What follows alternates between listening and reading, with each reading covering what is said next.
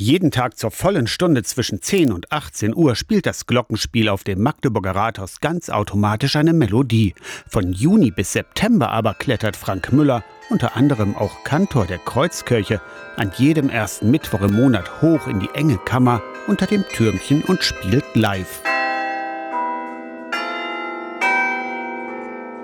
Diese Verbindung zwischen Technik und Musik, dass man mit dieser tonnenschweren Bronze Musik machen kann. Das hat mich schon immer fasziniert. 1974 wurde das Glockenspiel, das Carillon, installiert. 47 Glocken mit einem Gewicht von 6 Tonnen.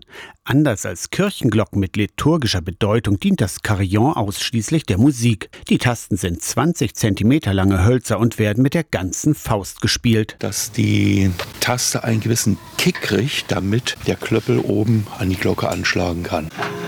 Es kommt nur darauf an, dass die Glocke möglichst kurz angeschlagen wird. Dadurch kriegt sie einen sehr brillanten Klang. Müller ist gelernter Maschinenbauer, hat später noch ein Musikstudium absolviert und in Dänemark den Abschluss als Diplom-Glockenspieler gemacht.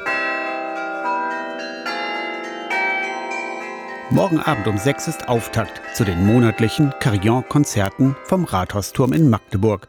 Aus der Kirchenredaktion Torsten Kessler, Radio SAW.